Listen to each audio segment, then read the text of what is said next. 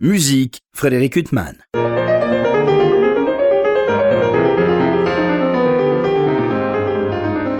Bonjour, euh, Frédéric Huttman au micro. J'ai le plaisir de vous retrouver pour un nouvel entretien. Aujourd'hui, j'ai l'immense plaisir de recevoir Philippe Bianconi. Bonjour. Bonjour. Alors, Philippe, je vous reçois à l'occasion de la parution d'un double album, comme on disait dans mon temps, euh, consacré à l'intégrale de la musique pour piano de Maurice Ravel. C'est la deuxième fois en 30 ans que vous enregistrez euh, ces chefs-d'œuvre. Euh, donc là, c'est pour le label La Dolce Volta. Et euh, on peut se demander pourquoi vous retrouvez ces œuvres. Et puis après, quand on écoute, on se dit que de toute façon, ces chefs-d'œuvre, je pense qu'un grand artiste peut les retrouver tout au long de sa vie. Et je pense que c'est nécessaire. Et puis pour nous, c'est pas seulement le progrès technique du disque entre-temps ou de l'enregistrement et du son qui est peut-être meilleur à l'audition pour des raisons d'enregistrement, mais c'est aussi de suivre euh, votre évolution euh, sur l'interprétation ravelienne. Est-ce que vous vous êtes trouvé très changé? D'abord, est-ce que vous avez réécouté votre premier enregistrement? À vrai dire, non.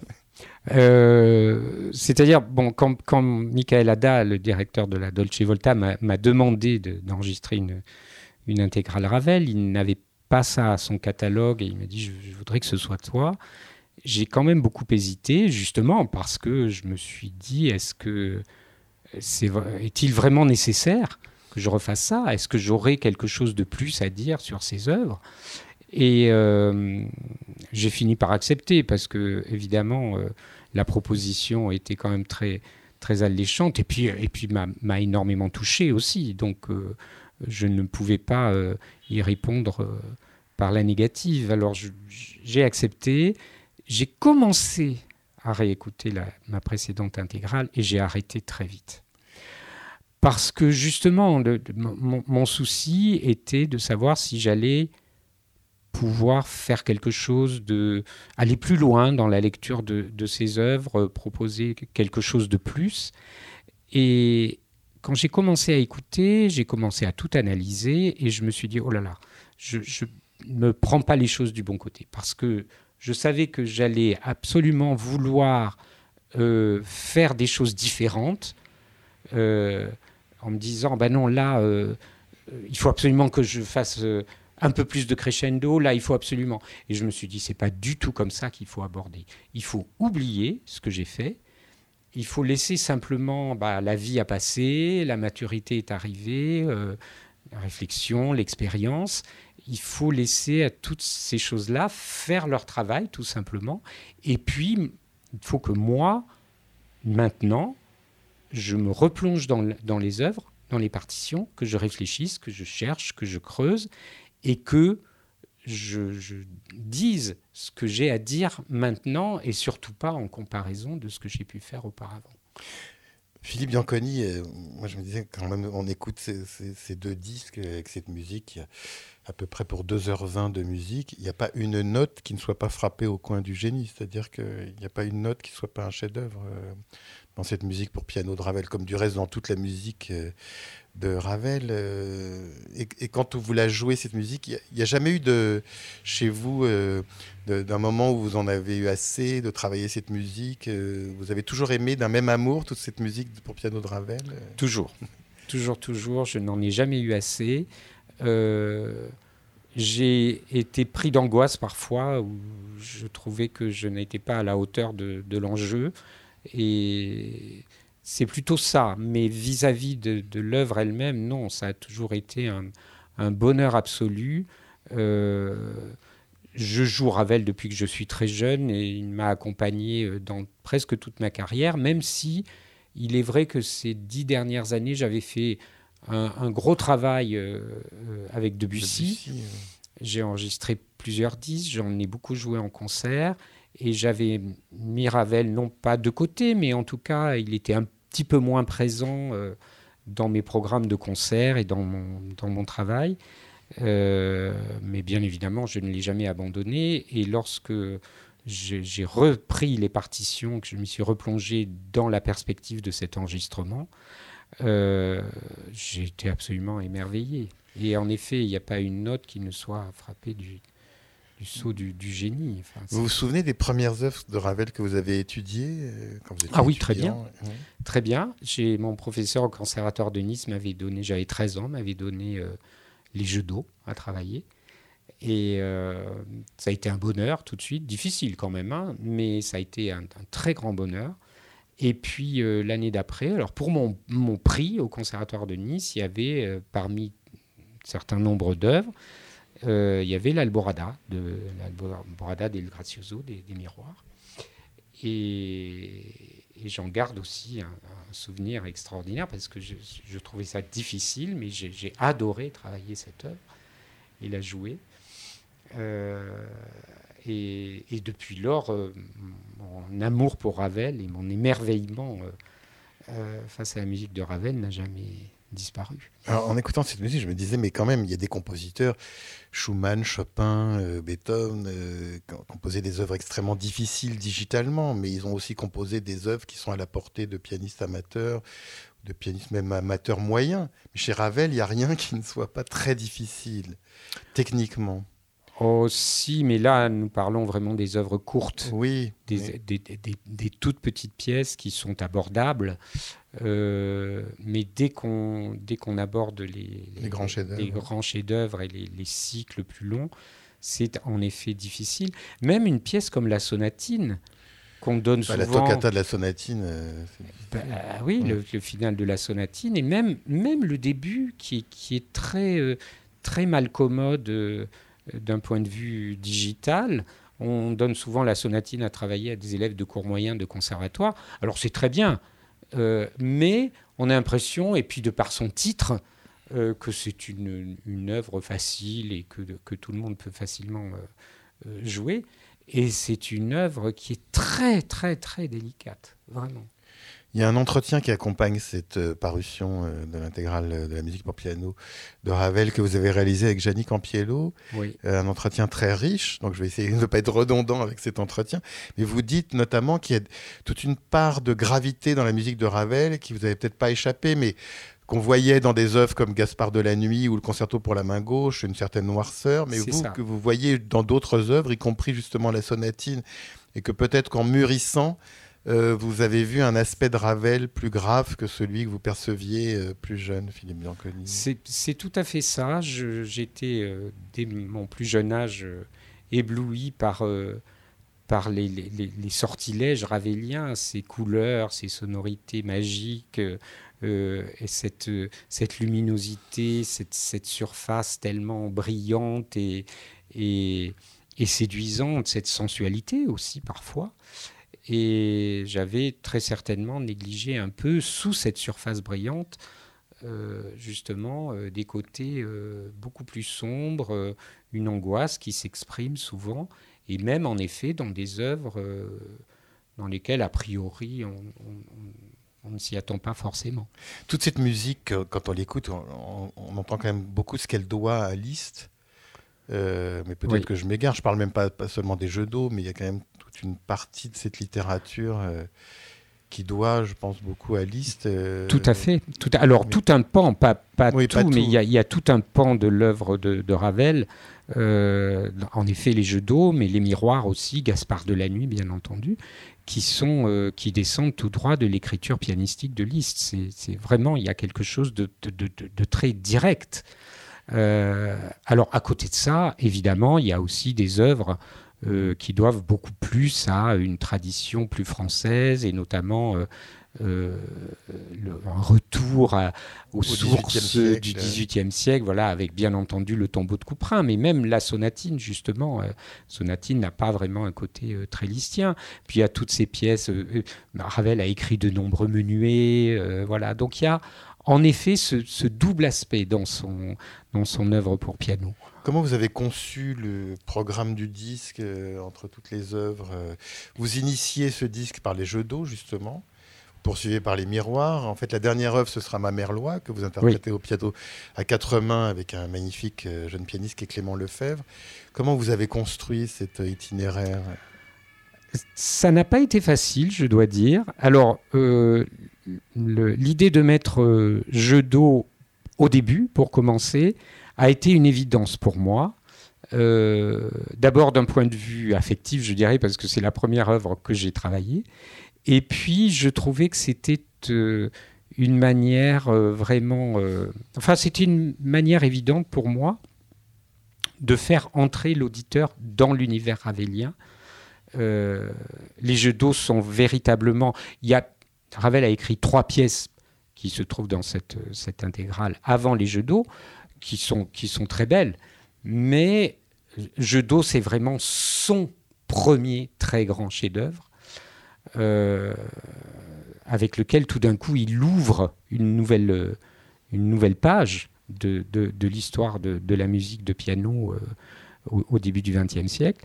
Et hum, pour moi, c'était vraiment, c'était vraiment évident. Alors ensuite, ça n'a pas été facile. J'ai essayé de combiner euh, à la fois des contrastes d'une œuvre à l'autre pour qu'on n'ait pas un sentiment euh, forcément d'ennui peut-être ou de, redite, et en même temps aussi parfois de trouver un fil d'une œuvre à l'œuvre suivante qui, qui, se trouve dans le qui se trouve dans l'enregistrement. Je ne parle pas du point de vue chronologique. Euh, donc j'ai beaucoup réfléchi à ça et ça n'a pas été facile, mais je suis plutôt satisfait du résultat. Mais euh, je comprendrais tout à fait qu'on me dise ah mais pourquoi avoir mis telle œuvre après telle autre? Enfin, il y a tellement de possibilités évidemment. Alors, je suis obligé d'y retourner justement à cet entretien que vous avez avec Yannick Ampiello, euh, mon texte qui accompagne ce disque, parce qu'il y a une notion quand même essentielle dont vous parlez, c'est de la liberté de l'interprète par rapport au texte qui est si précis. Et donc justement, c'est quelque chose d'essentiel euh, dans cette interprétation ravelienne. On n'est pas face à une sonate de Beethoven avec des indications euh, qui sont beaucoup moins précises souvent sur le texte. Enfin, je ne parle pas de, toutes les sonates, mais il y a quand même chez les compositeur classique ou romantique, il y a beaucoup moins d'indications. absolument, et en particulier dans, dans les, compositeurs de l'époque classique. Tout à fait. Et donc là, vous vous retrouvez avec des partitions d'une précision extrême, et pourtant, euh, vous ressentez une certaine liberté. Je pense que la, liberté de l'interprète, elle réside tout simplement dans le fait que chaque interprète va aborder une œuvre avec sa propre sensibilité, avec sa propre lecture, avec euh, euh, tout ce qui lui est propre, en fin de compte. Et lorsque vous voyez écrit un crescendo, euh, vous, prenez dix interprètes qui vont essayer de respecter ce crescendo, de voir d'où il part et jusqu'où il vient. Mais vous n'aurez, vous n'aurez jamais dix crescendo identiques parce que chaque interprète a sa propre pulsation, a sa propre respiration. Et je pense que d'abord, la liberté, elle réside là-dedans. Euh, alors, en ce qui concerne Ravel, c'est extrêmement délicat parce que euh, ce qu'on connaît de l'homme Ravel, c'est une très grande pudeur, euh, un refus de, de s'étaler. enfin, il avait horreur des, grands étalages et du cœur euh, sur la main. C'était quelqu'un d'extrêmement élégant, extrêmement pudique. Et on, retrouve bien entendu cette pudeur dans sa, dans sa musique parce que tout est, tout est millimétré. On sent que, que Ravel n'a absolument rien laissé au, hasard. Euh, au-delà des notes, bien sûr, les indications, comme vous le disiez, sont, sont, très précises. Euh, et je pense qu'il faut aborder sa musique avec beaucoup de, pudeur aussi, avec euh, euh, cette, élégance qui le caractérisait. Et il faut en même temps exprimer énormément de choses. Donc c'est un équilibre qui est très délicat à trouver parce que, euh, à mon avis, on ne peut pas se permettre des choses absolument échevelés euh, ou des débordements euh, romantiques ou post-romantiques. Mais en même temps, il faut exprimer tout ce qu'il y a à exprimer, à savoir, en effet, ce, dont vous parliez tout à l'heure, cette gravité, ce côté sombre, cette angoisse, euh, une expression très grande aussi. J'ai été frappé, là, en reprenant les partitions au moment de la préparation de ce disque, de voir, enfin je les avais vus bien entendu, mais je me suis rendu compte de l'importance d'un adjectif que Ravel emploie tout le temps, c'est expressif, ou très expressif. Toutes ces partitions sont truffées de très expressif. Alors, qu'est-ce que ça veut dire, très expressif? C'est très délicat, parce qu'on peut faire un rubato absolument fou. Euh, à mon avis, il faut arriver à donner cette expression tout en gardant à la phrase son élégance, sa ligne, sa beauté, et c'est là que c'est difficile.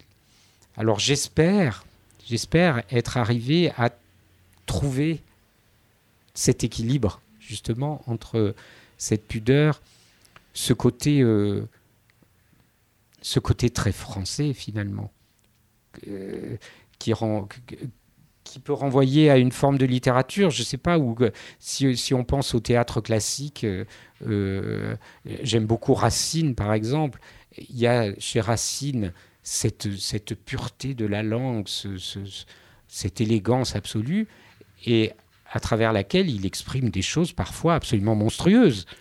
Bon, et avec Ravel, c'est un peu ça, je, crois. Il faut arriver à trouver cet équilibre entre des sentiments extrêmement forts, extrêmement profonds, qui peuvent vraiment nous bouleverser, mais toujours exprimés avec une grande pudeur, avec une grande élégance. Oui, en même temps, quand on écoute les oiseaux tristes dans les miroirs ou la dernière, la fin des valses nobles et sentimentales, là, on est dans une émotion pure. Euh, ou quand on écoute Ondine dans Gaspard de la Nuit, nous, auditeurs, on est bouleversés. Euh. Bien sûr, bien sûr, les oiseaux tristes. Euh, euh, c'est une pièce absolument bouleversante. Et la fin des valses nobles aussi pour d'autres raisons, mais ce, rêve et ces, bribes de valse qui réapparaissent comme ça dans une sorte de demi-sommeil et qui se terminent euh, petit à petit dans le silence, c'est aussi quelque chose d'une poésie euh, inouïe et, tout à fait bouleversante. Alors Philippe Bianconi, à l'occasion de la parution de ce disque, il y aura un concert que vous allez donner le 5 octobre prochain dans cet écrin magnifique qu'est la salle Gaveau. Vous allez ouvrir le concert par les Rhapsodies opus 79 euh, de Brahms. Après, vous jouerez le carnaval de Schumann. C'est paradoxal parce que Brahms était un musicien qui était un peu détesté par la génération de Ravel, justement. Schumann, lui, a toujours été adoré par les Français et beaucoup joué par les pianistes français contemporains de, de Ravel. Et puis en deuxième partie, il y aura les valses nobles et sentimentales et Gaspard de la nuit. c'est peut-être inverser l'ordre. Non, c'est dans cet ordre-là. Et vous avez choisi donc une première partie tournée vers Brahms et Schumann. Euh, pourquoi justement ouvrir ce, concert euh, Effectivement, vous avez dit on ne va pas consacrer tout le concert peut-être à la musique pour piano de Ravel. Euh. J'aurais pu, mais j'en avais pas forcément envie. Et ça fait plusieurs années que je n'ai pas eu l'occasion de jouer à la salle Gaveau et, j'avais envie de, de, présenter un programme un petit peu contrasté, un peu, un peu varié. Et donc pour, pour la première partie, en effet, je voulais euh, revenir après toute cette période de, travail intense consacrée à Ravel, revenir un petit peu à mes amours de, musique romantique allemande. Et à vrai dire, il n'y a pas grand rapport entre la première partie et la, deuxième. J'avais envie de jouer de, Schumann et du Brahms. Alors on peut éventuellement voir un peu un effet de miroir parce que les deux rhapsodies euh, opus 79 de, de, Brahms sont des œuvres de maturité mais très, très sombres. Enfin, c'est vraiment le romantisme sombre de, Brahms. Ensuite, on a euh, le carnaval de, Schumann, qui est une, qui est une grande, grande fête euh, avec beaucoup de danse et notamment des valses, et à un moment d'ailleurs une valse noble. et puis en deuxième partie, alors je commence par les valses nobles et sentimentales de, de Ravel, donc là, on a là aussi une suite de danse. Et je termine euh, avec Gaspard de la Nuit, qui est l'œuvre la, plus noire de, Ravel pour le piano. Donc il y a une sorte peu d'effet miroir, mais bon, c'est on peut toujours trouver une on cohérence peut après coup. Toujours euh, essayer de trouver une. Disons vous avez envie de jouer ces œuvres. J'ai eu envie. On ça tombe très bien parce qu'on a très envie de les écouter. Voilà. Et, puis, et puis Ravel, évidemment, qui occupe toute la deuxième partie, là, c'était une évidence avec la sortie de cette intégrale, bien entendu. Vous parlez du carnaval de Schumann. Schumann aussi, c'est quand même un compositeur auquel votre nom est vraiment associé, euh, Philippe. On vous avez entendu il y a quelques années jouer les David Bunder Tenser à Paris. C'est une œuvre aussi qui vous est chère. Euh, et ce, carnaval, bien sûr, c'est sublime de bout en bout aussi. C'est un compositeur qui vous accompagne aussi, comme Ravel, depuis toujours, Schumann euh? Oh oui, je peux, je peux dire ça. Je crois qu'il n'y a pas eu d'éclipse. J'ai toujours aimé Schumann et je, je ne me souviens pas d'une période de ma vie où je l'ai mis de côté, ou en tout cas bah, jamais, très, jamais très longtemps. Euh, c'est un compositeur qui me, qui me bouleverse et, euh, qui est d'une telle, telle richesse. Euh, voilà. à côté de Ravel, Schumann aussi est, toujours là, présent dans, dans, ma vie et, dans ma, et dans ma vie musicale. Alors, quand on pense à Ravel euh, et qu'on pense aux grands interprètes français, on pense bien sûr à Vlado Perlemuter. C'est un pianiste que vous avez pu rencontrer, avec qui vous avez pu discuter? Malheureusement pas. J'aurais tout à fait pu, parce que j'appartiens à une génération qui aurait pu euh, travailler avec lui, mais je n'ai pas eu cette chance. Euh, je l'ai entendu sur le tard en concert. J'ai bien sûr ses enregistrements et notamment les deux intégrales Ravel qu'il a, qu'il a gravées à pas mal d'années de, distance.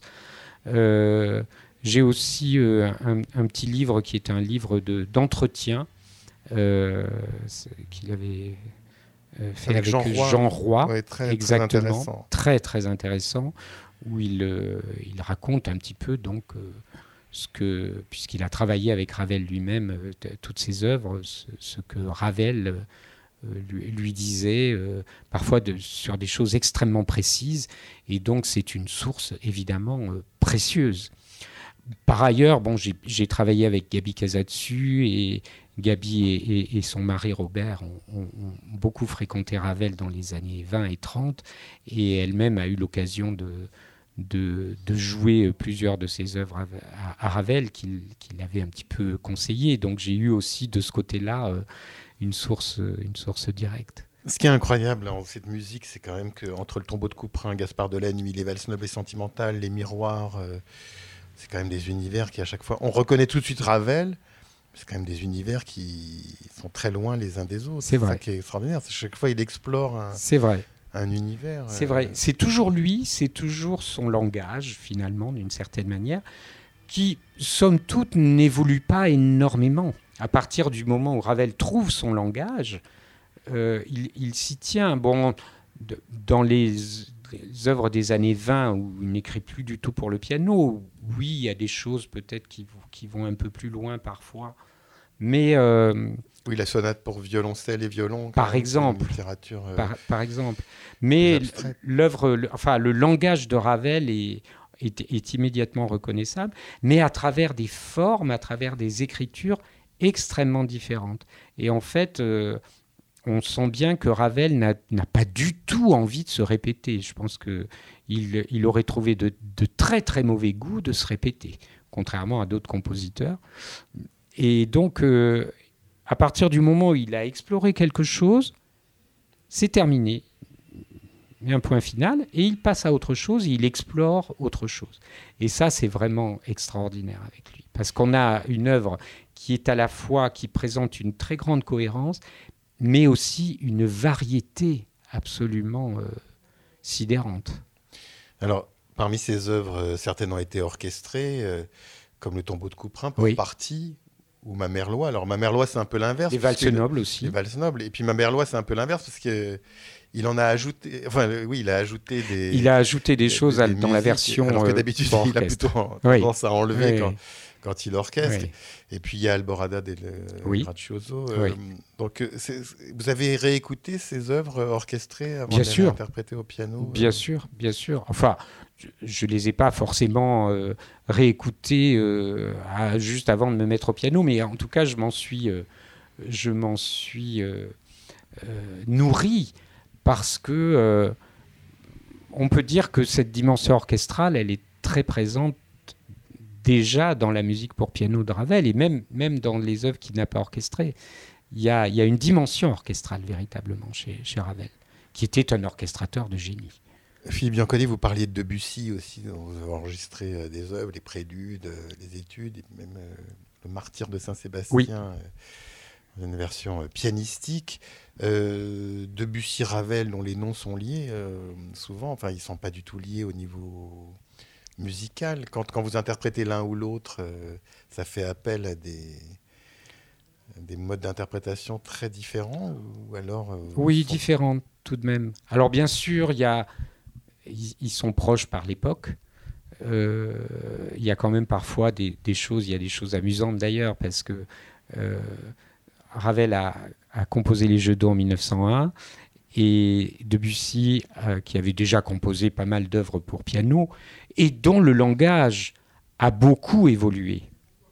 Euh, contrairement à Ravel, Debussy part vraiment d'un langage euh, des années 1880 et quand on arrive aux études 30 ans après, c'est absolument euh, ahurissant, enfin le chemin parcouru. Et donc Debussy ouvre la, première décennie du siècle avec les estampes.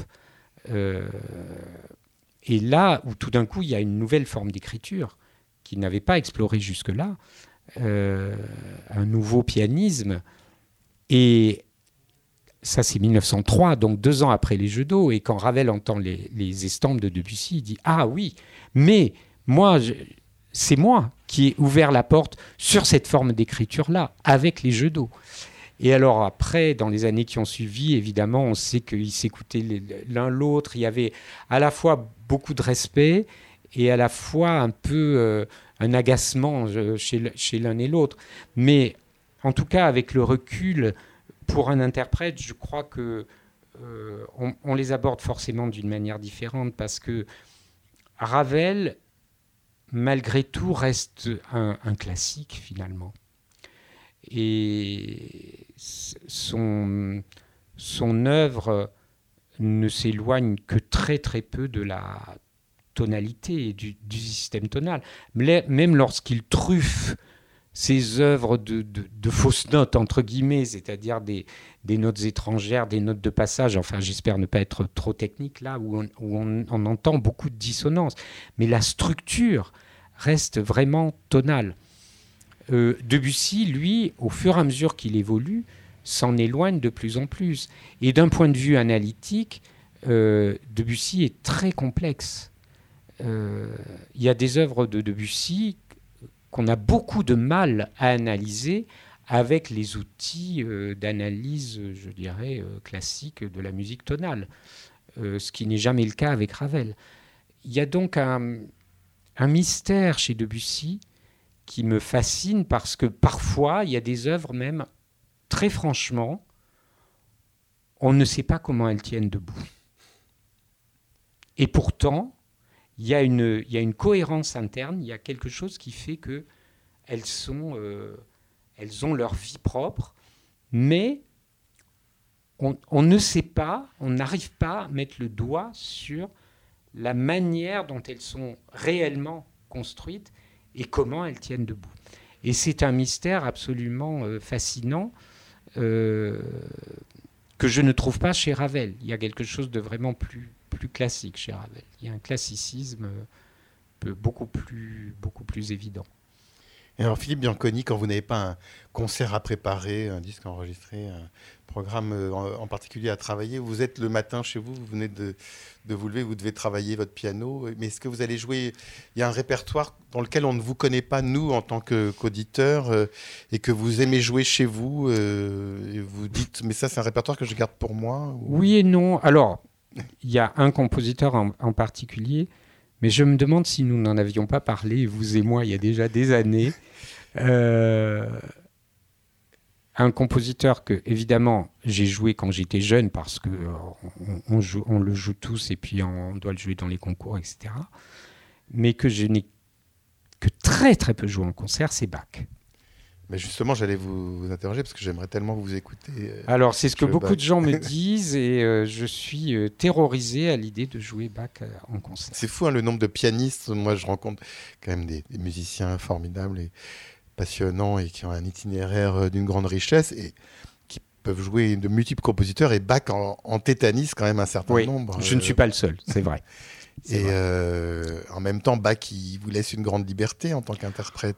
Ah ben, il y a une très grande liberté dans la mesure où vous parliez tout à l'heure des indications qu'on trouve chez Ravel. Chez lui, il n'y a pas grand-chose. Chez Bach, il n'y a rien. Donc là, on est absolument libre. Et quand on entend, en effet, des très grands interprètes, des, des, des, des enregistrements de très grands interprètes, on entend sur la même œuvre des choses tellement différentes qu'on est parfois effaré. Donc, en effet, il y, a une, il y a une grande liberté.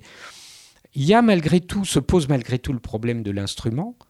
Euh... Oui, mais enfin ça, on n'est plus dans les années 70 ou 80. Je pense qu'aujourd'hui, j'ai déjà vu des clavecinistes aller à des concerts de pianistes. Absolument. Euh, Alors, je ne suis pas terrorisé. il a travaillé avec George Malcolm. Euh, exactement. Mais je, je, ne suis pas terrorisé à l'idée de jouer Bach et qu'un claveciniste vienne me voir après en me disant mais quelle horreur, c'est pas possible. Non, c'est plutôt moi le, le rapport à le rapport à, à l'instrument lui-même dans, dans, Bach, l'usage de la pédale. Euh, et puis, euh, alors une chose qui est peut-être moins avouable maintenant en plus, et c'est pour ça que j'aurais dû probablement en jouer quand j'étais plus jeune, mais à, mon âge, euh, la, la, mémoire me fait un petit peu peur. Et je me dis, après tout, nous vivons une époque où euh, le sacro-saint récital, où on joue tout par cœur, n'est plus une règle absolue. Ah, Yatoslav Richter, il donnait des concerts avec partition, ah, ça choquait pas. Absolument. Et puis maintenant, il y a beaucoup de gens qui jouent parfois avec partition. Enfin voilà, on est devenu beaucoup plus souple de ce point de vue-là. Alors je me dis que peut-être euh, avec, euh, avec partition, peut-être un jour je m'y je, je risquerai. Bon, en attendant, euh, on a de quoi faire avec euh, Brahms, Schumann, puis on peut vous écouter jouer. Moi, je vous ai entendu en récital jouer Chopin, Beethoven, l'opus 110. euh. Oui. Justement, je vous avais entendu dans l'opus 110. Je vous connais peu dans le répertoire beethovenien. vous jouez beaucoup de sonates de Beethoven Alors, je ne les ai pas toutes jouées, mais j'en ai, quand- j'en ai quand même joué pas mal. Euh, il est vrai qu'elles sont moins présentes dans le, quotidien, je dirais, de mon, répertoire de concerts. Mais euh, j'en ai quand même très très régulièrement joué dans, ma vie. Euh, je suis aussi, euh, pour des raisons différentes, mais un petit peu intimidé par, par Beethoven. J'ai beaucoup joué les concertos et j'ai eu moins de moins de, de- de- d'angoisse à jouer les concertos. Je ne sais Même le quatrième euh, Et même euh, le quatrième, qui était mon premier concerto de Beethoven, que j'ai Ah oui. travaillé quand j'avais 18 ans. qui aussi lui fait peur à certains, Oui. tellement il est pur. Oui. euh, Enfin, Oui. pas que les autres le soient pas, mais Oui, oui. il y a une sorte de, de beauté. euh, Mais il y, a une- il y a- il y a une beauté absolument extraordinaire dans le quatrième. C'est mon préféré d'ailleurs. Enfin, je- j'adore le- l'empereur et je trouve le Oui, troisième oui, on les adore tous, mais on le quatrième, il y a une Mais le place à part. quatrième, absolument. Mais euh, le fait d'être avec l'orchestre et donc euh, peut-être cette, euh, ce dialogue, parce que moi je considère toujours euh, un concerto comme de la musique de chambre à une grande échelle. Mais, euh, mais on n'est pas tout seul, on, joue ensemble. Face dans le récital et notamment face par exemple aux sonates de Beethoven, on est, on est tout seul et ça peut être un petit peu impressionnant. Mais enfin, j'en ai quand même joué assez, assez souvent, bien sûr. Bon, en attendant, il y a ce concert le 5 octobre prochain, Brahms, Schumann et bien sûr Ravel. Et puis ce double CD, euh, l'œuvre pour piano de Maurice Ravel pour la Dolce Volta, qui vient compléter heureusement euh, d'autres albums qui étaient parus consacrés à Debussy, euh, Schumann euh, notamment euh, pour ce label. Philippe Bianconi, euh, il me reste à vous remercier infiniment d'avoir été mon invité. C'est moi qui vous remercie. Pour illustrer cet entretien avec le pianiste euh, Philippe Bianconi, je vous propose de l'écouter interpréter la sonatine de Maurice Ravel, suivie des valses nobles et sentimentales du même Maurice Ravel. Merci pour votre écoute, bonne fin de soirée sur RCJ.